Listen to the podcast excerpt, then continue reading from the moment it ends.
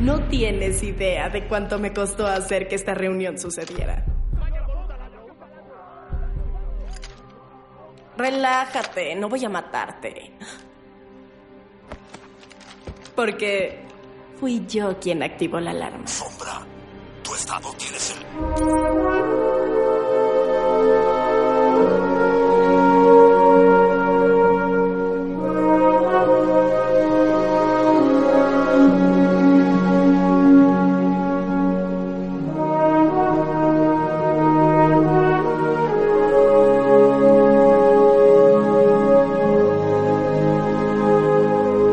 Buena gente, soy Martis y bienvenidos a un nuevo podcast del Relicario.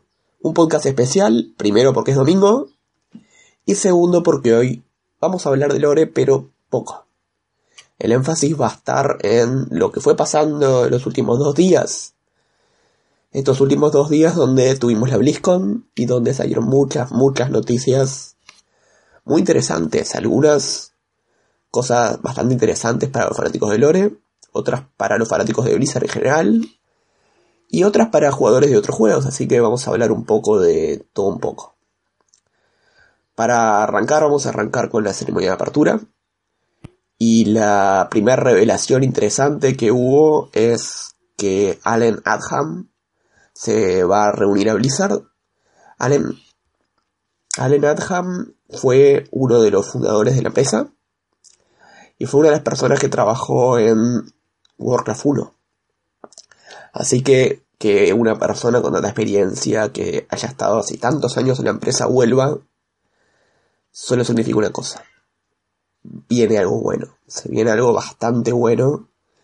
Que Blizzard no anunció todavía, pero teniendo a alguien así, puede, puede ser bastante interesante. Luego eh, anunciaron una nueva pet, la clásica PET que anuncian todos los años, que todo el gasto que, que perciba la gente, o sea, toda la plata que consiga Blizzard va a donarse directamente a Make a Wish. Para el que no lo sepa, Make a Wish es una empresa, una sin fines de lucro en Estados Unidos, que lo que hace es reunir plata para eh, donarla a niños con cáncer, eh, niños que están complicados en hospitales, y ayudar a esos niños. Así que si les gusta la PET y si no les gusta la PET también eh, la plata que puedan gastar en estas PET aprovechen porque además de ser una PET, una PET rara va a ser algo que va a ayudar a muchos niños en Estados Unidos. Así que es una, una buena causa. Ahora, la próxima noticia es la gran revelación de, de la BlizzCon, o mejor dicho, la gran revelación entre comillas, porque ya sabíamos que iba a venir esto. Sombra. Sombra llega a Overwatch, ya tuvimos el tráiler, ya vimos habilidades, y vimos una presentación bastante interesante de Sombra, porque lo que parecía ser un video medianamente aburrido del lanzamiento de Overwatch, de cómo funcionó todo, se convirtió en un teaser de sombra en la que ella hackeaba el video y empezamos a ver el personaje. O sea, muy, muy inteligente la, la forma de revelar a sombra. Muy interesante también el personaje. Digo, es una especie de flanker. Bastante... No es rápido, pero se teletransporta. Además de que silencia a cualquier héroe sea, me imagino eh, Sombra contra Reinhardt, le saca el escudo. Sacarle un escudo a Reinhardt puede dejar en bolas a todo un equipo. Puede dar vuelta una partida prácticamente, puede trancar ultis, puede... Bueno, con su ulti silencia toda un área, es decir, muy complicado va a ser lidiar con Sombra y a la vez eh, luchar contra el otro equipo. Así que seguir una lucha muy, muy interesante a, Overwatch. Además de esto, Overwatch planea dos mapas nuevos. El Oasis y el... ¿Cómo era que se llamaba? Ahí, se me fue, se me fue el nombre. Eh, Echo Point Antártica, que sería el mapa de May. No teníamos May. Mapa para May todavía, así que ahora se viene. Y Echo Point Antártica es interesante porque va a ser un mapa para uno contra uno o 3 contra 3. ¿Por qué? Porque se vienen los rolls a Overwatch. Va a haber diferentes tipos de rolls. El primero va a ser el clásico roll que estamos acostumbrados hasta ahora. Que las reglas suelen ser cosas raras. Por ejemplo, el de esta semana era solamente Farra y Mercy. Solamente Hanzo hubo. Eh, hubo Hanzo contra Genji hubo solo personajes femeninos y una cantidad de reglas raras que hacen todas las semanas sea interesante por lo menos ver qué hay de nuevo, pero además va a haber roles de uno contra uno en los que se juegan nueve luchas, gana el que llegue a la mayor cantidad de victorias, pero solamente se puede cambiar de héroe eh, al terminar cada lucha, es decir que no no se va a poder elegir el héroe tampoco porque va a ser el mismo héroe. Es decir, lucha de Widowmaker, lucha de Farras, eh, lucha de Tracers. Interesante, se viene cosas muy interesantes a Overwatch. Y además, estos roles nos van a dar una caja de botín. Así que va a ser mucho más fácil conseguir cajas de botín, en especial para los que estamos en niveles altos y no llegamos al reset todavía.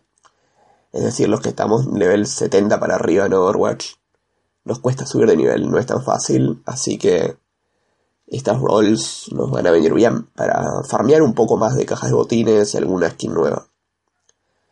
Después, una, una cosa que me pareció rara, muy muy rara de la ceremonia de apertura, fue que eh, subió una persona de DeepMind DeepMind es un equipo que está investigando inteligencia artificial. Y es raro, es raro que en una convención de Blizzard suba alguien de otra empresa, de otro lugar, a, exponer. Y en este caso, eh, la propuesta es que Blizzard les va a liberar los códigos de, de StarCraft.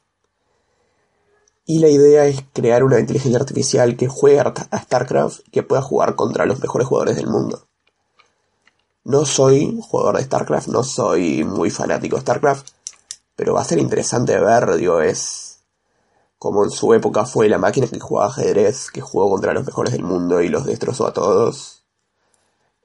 A ver, a ver qué hacen los pro de StarCraft contra, contra esta inteligencia artificial. Luego eh, también se anunció eh, la Overwatch League. Ya se había anunciado lo mismo para Heroes of Storm, pero ahora para Overwatch y va a ser que Blizzard va a dar un soporte con contratos y con sueldos a los jugadores profesionales de Overwatch y de Star. Y de Heroes of Storm, quiero decir.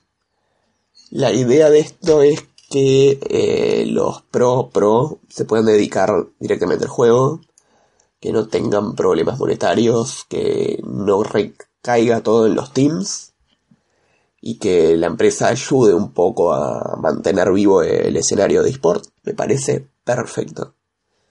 Si Blizzard quiere una especie de ambiente muy competitivo y muy interesante, la mejor forma de hacerlo es ayudar a los jugadores. Porque por más casters, por más cosas que metan, sin jugadores no hay un entorno competitivo de ningún juego. Así que creo que Blizzard está haciendo las cosas bastante bien acá. Luego tenemos noticias de Heroes of the Storm. Y la primera noticia que para mí es la más interesante, mucho más interesante que la revelación de los héroes, es el nuevo evento.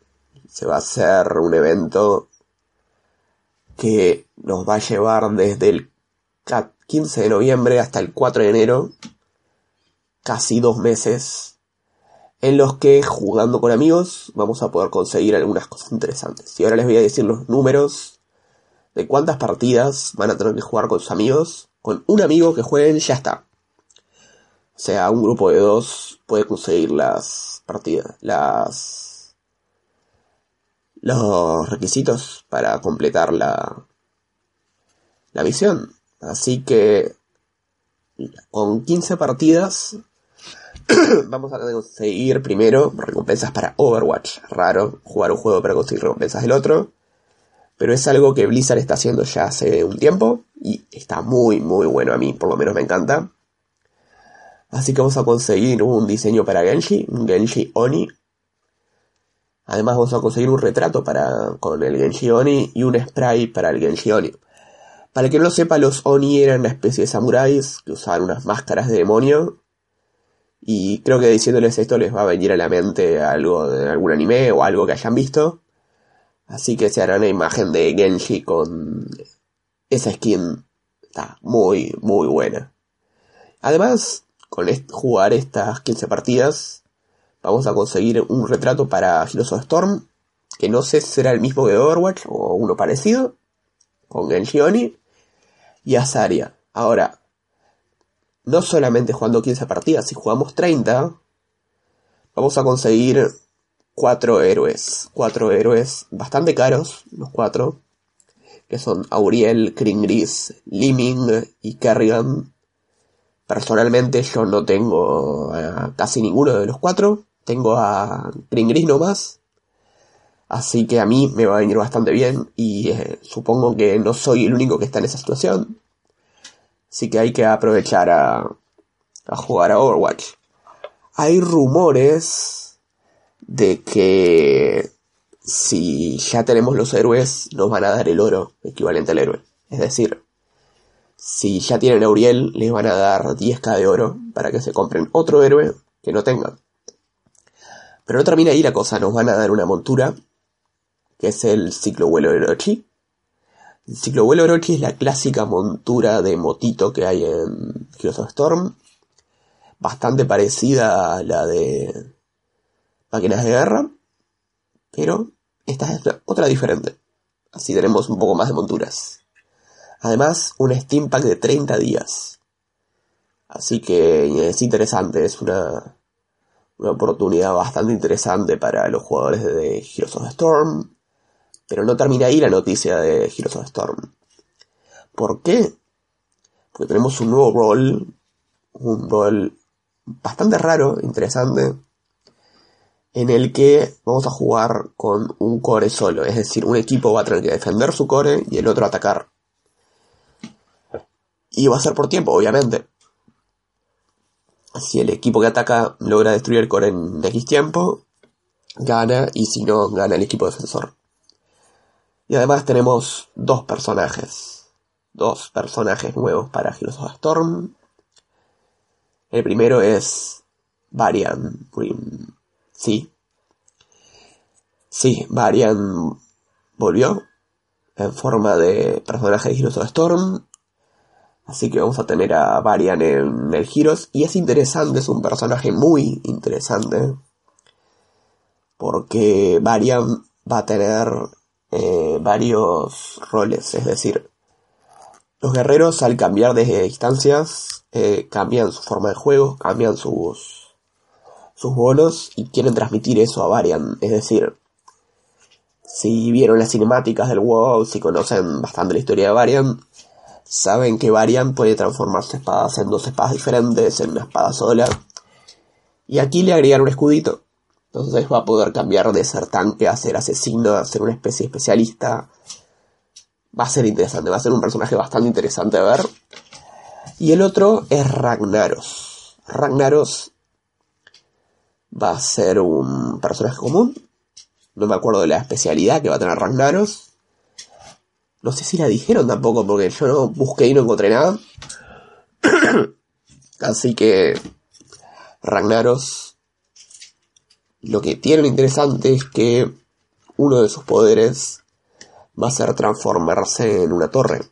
Es decir, Ragnaros se va a subir arriba de una de las bases y va a atacar como si fuera la base.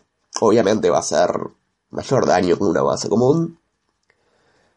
Y no sé, va a ser interesante ver esto, va a ser bastante divertido ver a Ragnar subido ahí adentro tirando ráfagas de fuego para todos lados. Así que noticia bastante interesante para Heroes of Storm. Ahora, eh, la pregunta de un juego es Hearthstone. Y como no sorprende a nadie, Hearthstone tiene una nueva expansión las Mill Streets of Gatchersam, que no me fijé nunca la traducción al español, pero sería algo como las calles malas de Gatchersam. Y esta expansión es como la versión Hearthstone de los gremios de Ravnica. Los que hayan jugado Magic me entenderán. ¿Por qué? Porque hay tres facciones. Es decir, las cartas neutrales de esta expansión no van a ser totalmente neutrales, es decir, que solamente algunos héroes van a poder usar las cartas neutrales. ¿Por qué? Porque estas cartas van a pertenecer a diferentes facciones. Y les voy a decir, tenemos los Creamy Ghouls, la Cábala y el Loto de Jade. ¿Y en qué se basan estas facciones? Bueno, si uno es eh, Hunter, Paladino, Warrior, va a poder solamente usar las cartas neutrales de los Guns. Si uno es un caster, es decir, mago, sacer o warlock, va a poder usar las cartas de la cábala. Y si uno es druida, kami o pícaro, va a usar las cartas del loto de Jade.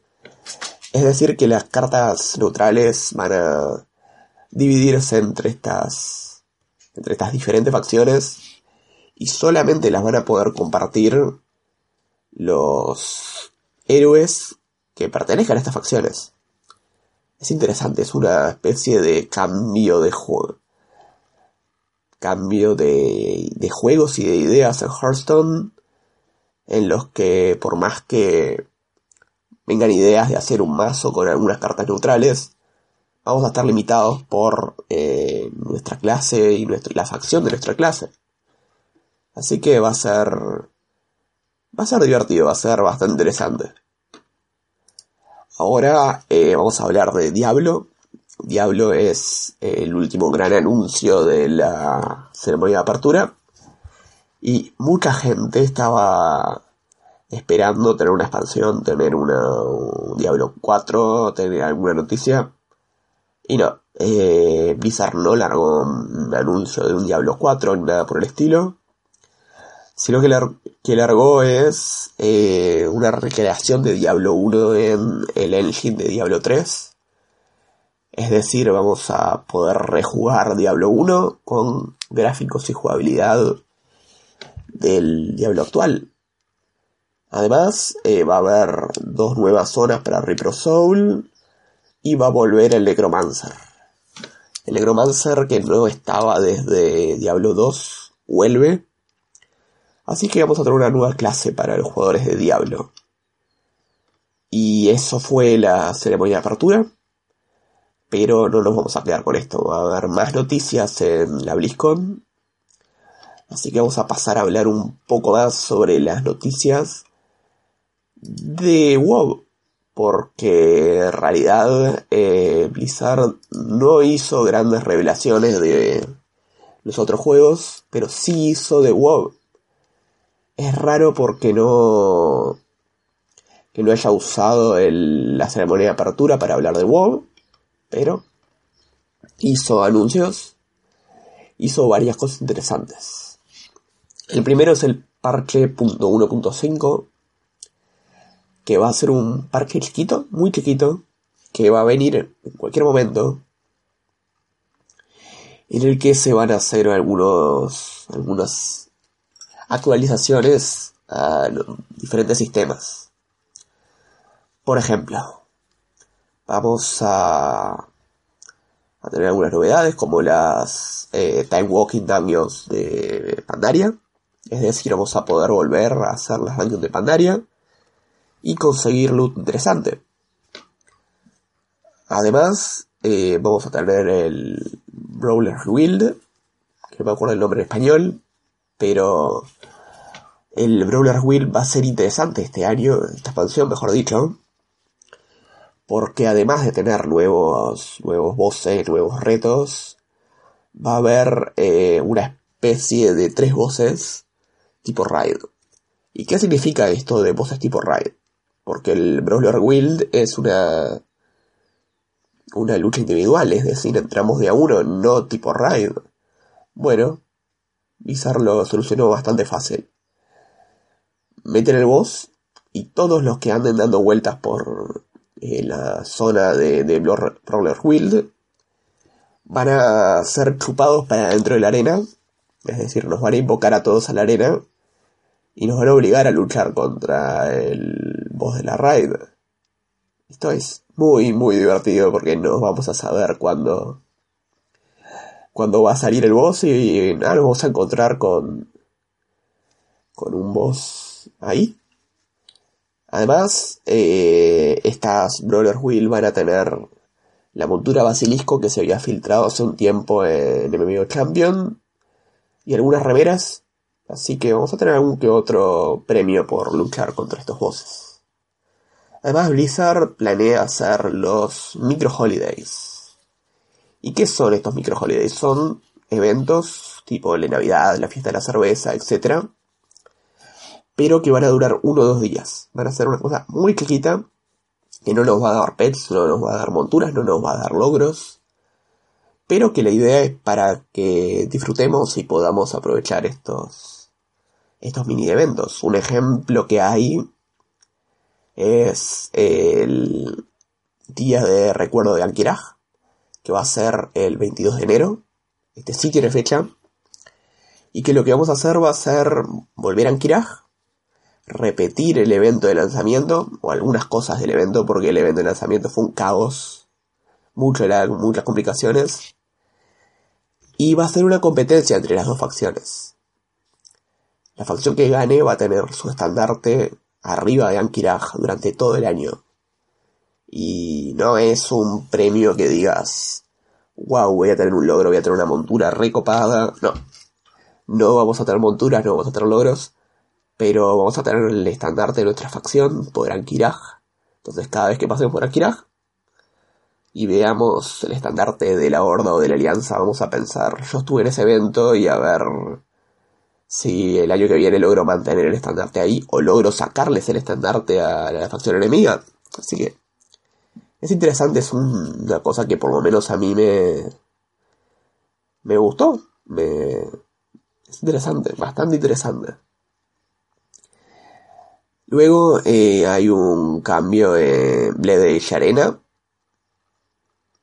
Cambios estéticos, no cambios de gameplay. Y lo interesante es que va a haber un, un caster en la arena. Va, a haber alguien que va a andar relatando la partida, va a hacer anuncios. Y si esto funciona bien, Blizzard planea agregarlo a las otras arenas. Así que también va a ser divertido. Vamos a. También va a haber cambios en las. En los talentos.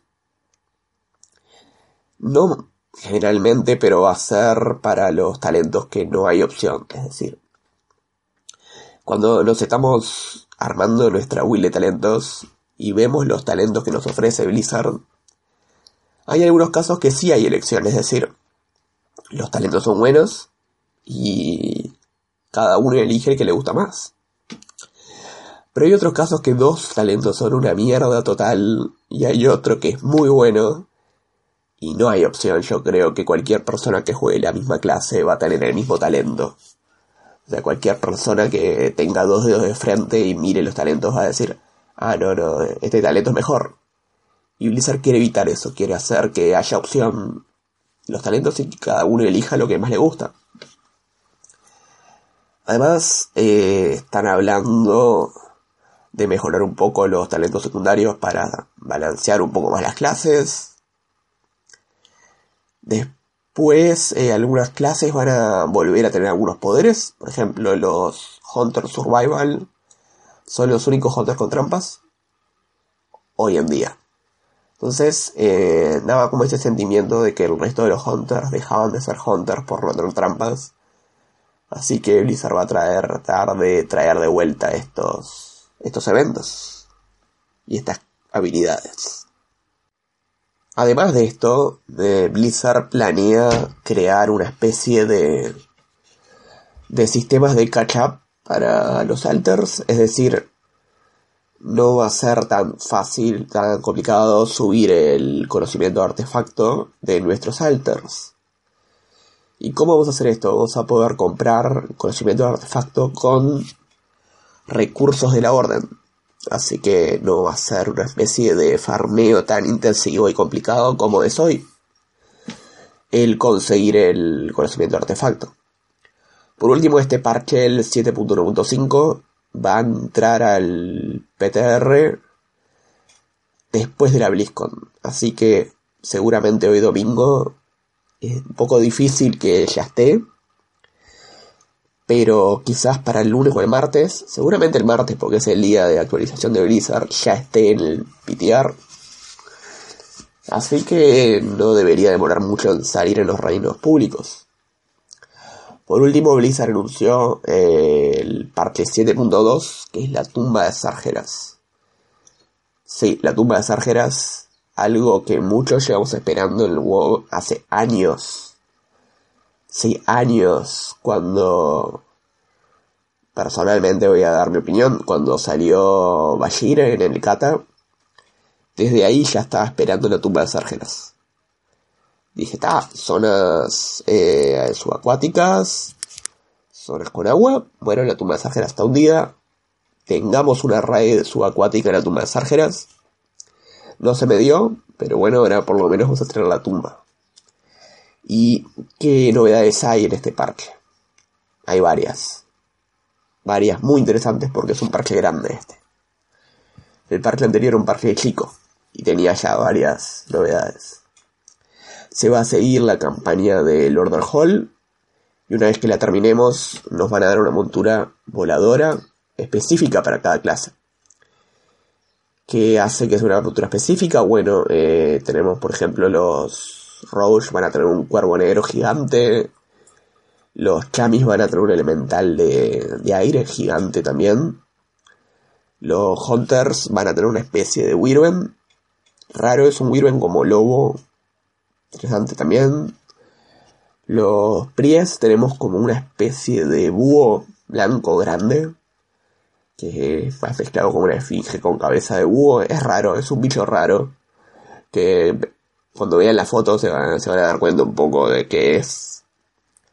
Los brujos tienen también un, una montura parecida al jinete decapitado. O a al Atonement de Horseman. Los monjes un dragón, dragón o una cosa así es. No es un dragón nimbo, es una cosa parecida.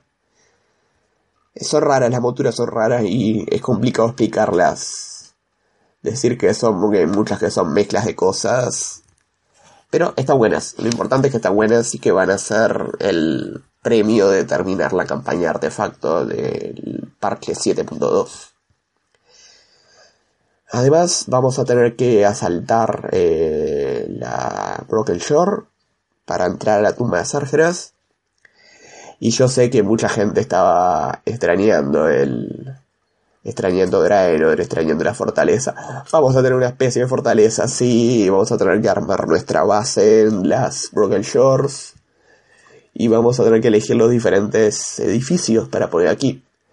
En realidad Blizzard trata de hacer algo parecido a lo que fue la isla de Keldanas en su época, o la isla de Trueno de Pandaria, pero no sé, a mí me suena muy eh, campaña de fortaleza, fortaleza, Draenor, y seguramente esté mejor, pero no sé, no sé, me suena muy Draenor, así que no, no le tengo mucha fe a esto. Además, Blizzard confirma que va a ser en este, este parche que vamos a poder volar. Van a confirmar ya los diferentes logros. Y no hay logros de raid para volar. Es decir, subiendo reputaciones, haciendo cuestas, explorando. Con eso ya vamos a poder volar. Así que son todo cosas que podemos hacernos de los solos.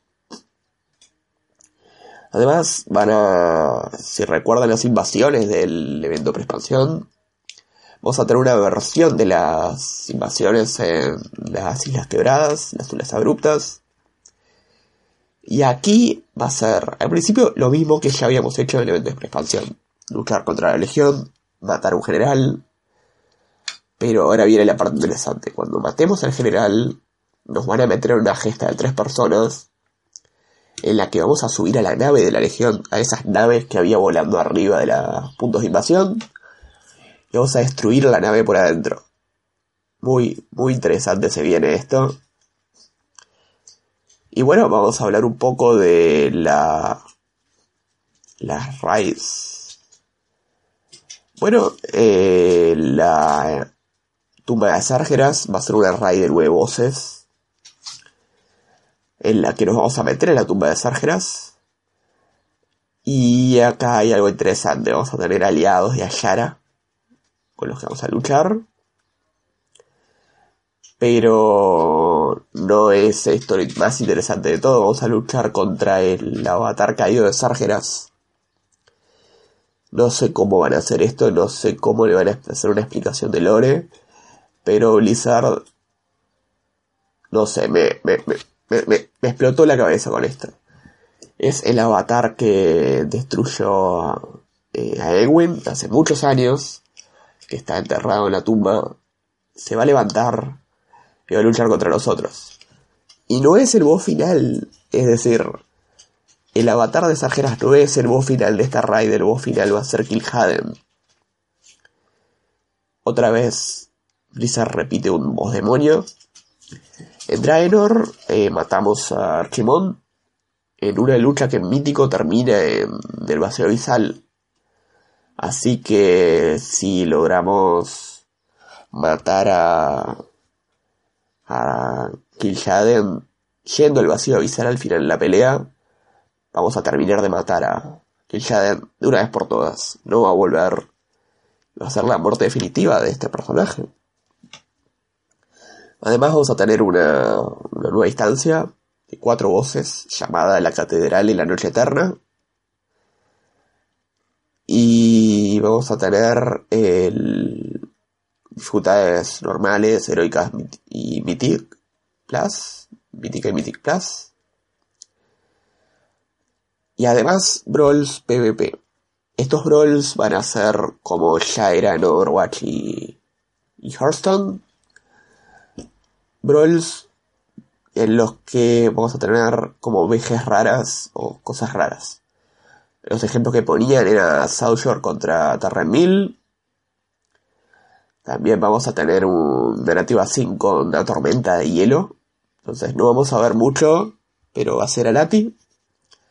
También vamos a tener eh, el Ojo del Cuerno. Dice Eye of the Horn. Que sería un ojo de la tormenta solamente con eh, rams, es decir, carneros como monturas es más o menos lo mismo con una montura diferente, así que no, sé qué tan interesante será esto, pero bastantes cambios en la forma PvP y obviamente vamos a conseguir premios de esto. Bueno, van a agregar también eh, un par de trades a los artefactos, van a agregar un poco de puntos de artefacto. Vamos a estar, seguir farmeando conocimiento de artefacto para llegar a estos puntos. Después vamos a van a hacer un cambio en Karazhan. Por ejemplo, Karazhan va a ser el buscador de distancias, ya que va a tener dificultades heroicas. Y la van a dividir en dos partes para hacer más fácil el buscar grupo. Va a haber una parte que sea el Upper Karazhan y el Lower Karazhan. Yo supongo que el Lower Karazhan va a ser el Karazhan que está más o menos igual que de Burning Crusade y el Upper va a ser el Karazhan nuevo, los bosses nuevos. Después, eh, la corte de estrellas y la arquería también van a poder ser eh, encolables o ponernos en cola para ellas en los buscadores de distancias. Y ahora viene la noticia del lore interesante y la bomba que largó Blizzard en este panel. Es que después del parche 7.2 Vamos a ir a Argus. No sé cuándo. No dijeron si en el parque a 7.3. No dijeron si en la próxima expansión. No dijeron nada de eso. Lo que dijeron es que vamos a ir a Argus. Y ahora, eh, paréntesis de Lore, ¿qué está pasando en Argus hoy? Si hicieron la campaña de la clase, orden de clase de los paladines, sabrán que el ejército de la luz, liderado por Turalion, está luchando en Argus y está perdiendo. Es decir, el ejército de la luz está a nuestra ayuda en Argus, luchando contra la legión en la base de operaciones de la legión y está perdiendo, así que seguramente tendremos que ir a ayudarlos. Blizzard no dijo nada más, o sea, tiró la bomba, tiró la noticia y se fue porque el panel terminó ahí. Bueno, vamos a ir a Argus, chao, lo disfruten, nos vemos. Y quedaron como muchas preguntas en el aire con Argus.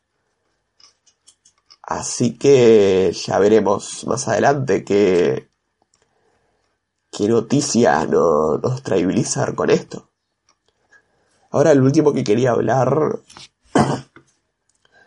ya que esto es un podcast de Lore, es de las preguntas y respuestas. Las preguntas y respuestas se dio algunas preguntas de Lore y varias de las respuestas que hicieron son interesantes. Es decir, no tengo la transcripción de las preguntas, pero tengo la transcripción de las respuestas. Así que más o menos podemos tratar de adivinar cuáles fueron las preguntas. Y las respuestas son interesantes. Su mayoría son interesantes. Así que voy a leerles las respuestas y hacer un paréntesis de lore sobre estas. La primera respuesta es que Bration sigue vagando por Azeroth y tendremos más información sobre él en próximos parches. Ration eh, lo vimos en Draenor, que si había, lo tenía en la alianza controlado, pero se escapó. Y ahora Ration está en Azeroth. No sé si en Legion aparece, yo no me lo crucé. No encontré ninguna quest en la que aparezca Ration. No sé si es por un tema de que mi clase no tiene tanto contacto con Ration. Pero Ration va a aparecer en Legion, va a hacer algo, va a hacer cosas interesantes. Así que podemos esperar a Ration en algún lugar de las Islas Abruptas.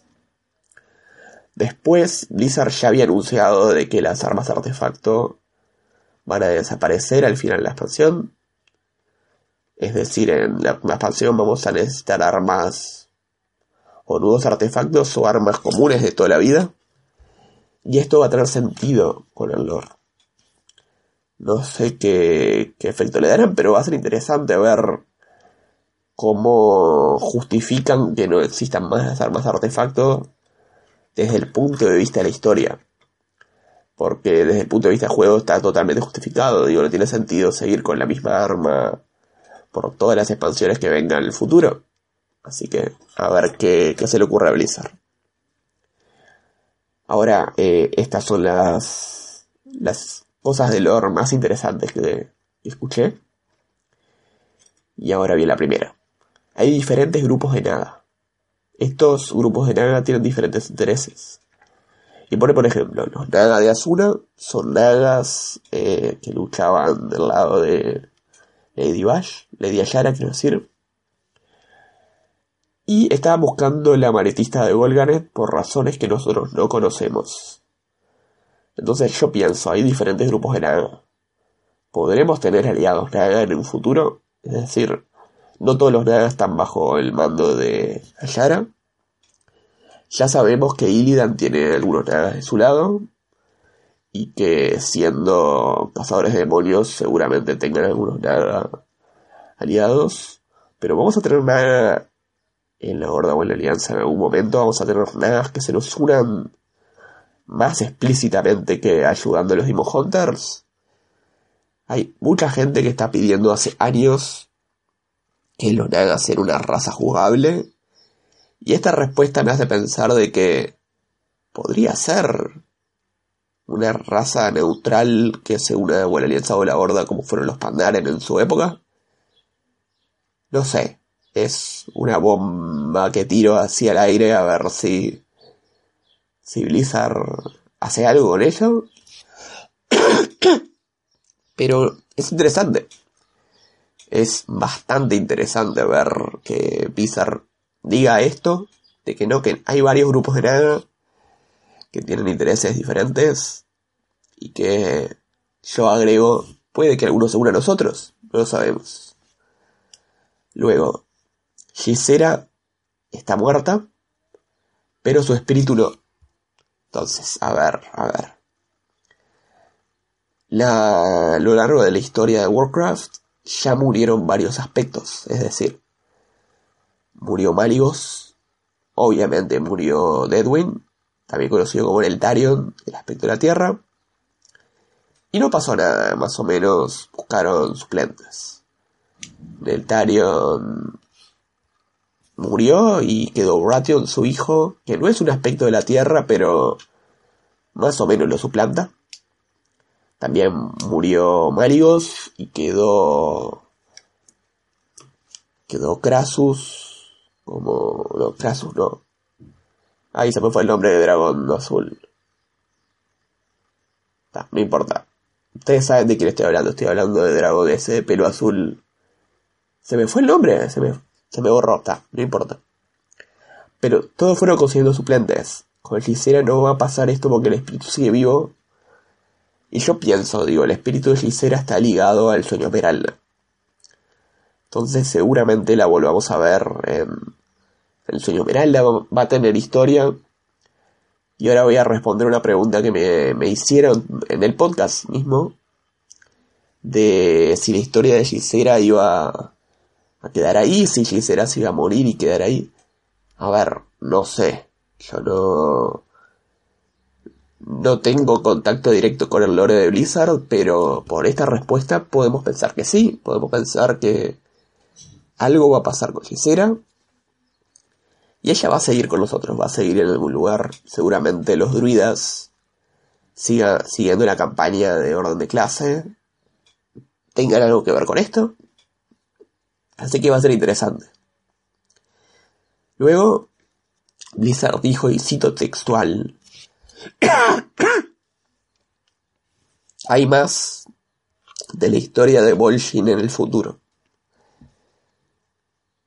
Sí, esto es una revelación bastante interesante y la podemos agarrar de dos lados. Podemos agarrarla de un lado más conservador y, y tranquilo y de un lado totalmente especulativo y que nos huela la cabeza a todos a ver, el lado conservador sería decir, sí, Bolshe murió, se va a quedar muerto, pero la historia de los trolls va a seguir, es decir, la historia de Bolshin no termina con su muerte, sino termina con quién va a seguir liderando los trolls, qué va a pasar con los trolls.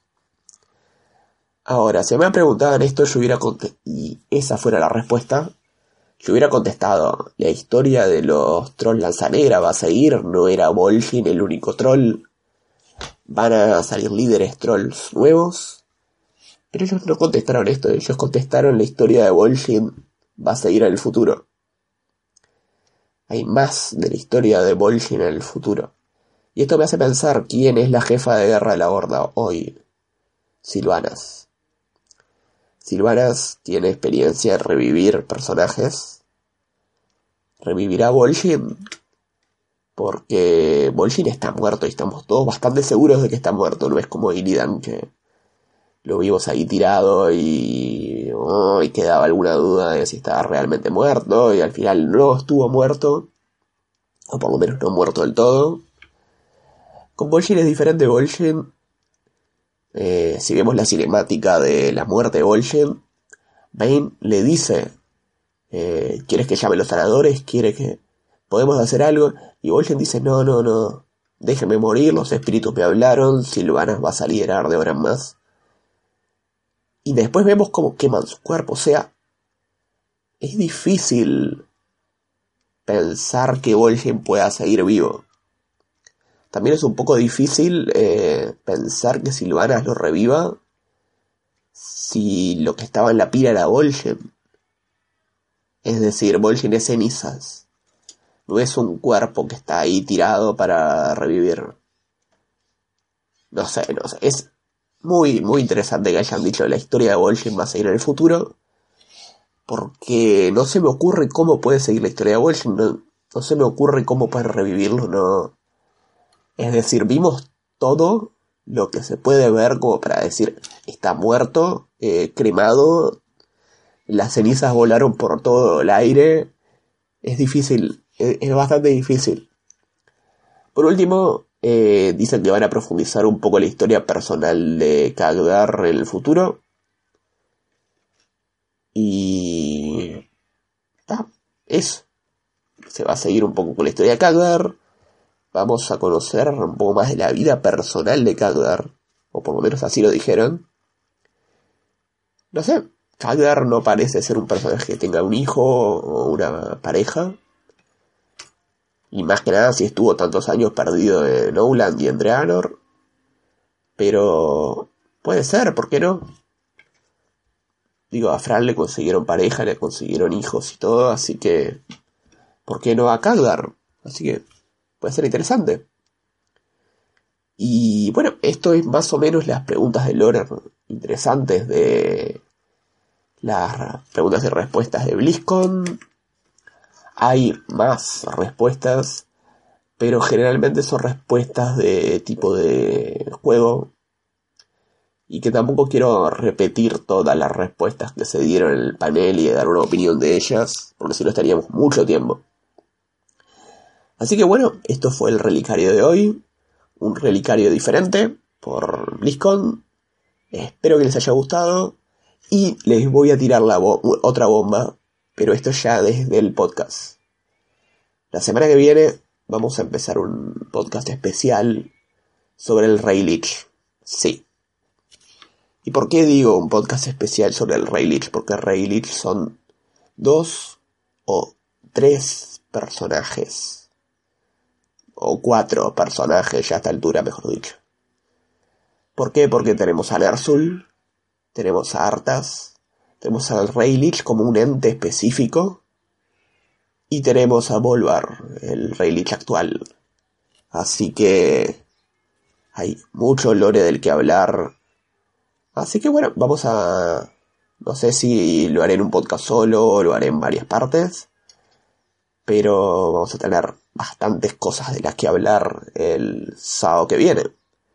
Así que bueno, si les gustó, les gustó el podcast, pueden seguirme en Facebook, Twitter, seguirme en Evox o dejarme sus comentarios en cualquier lado y yo trataré de responderles por la misma fuente. Soy Martis y esto fue El Relicario. Hasta luego.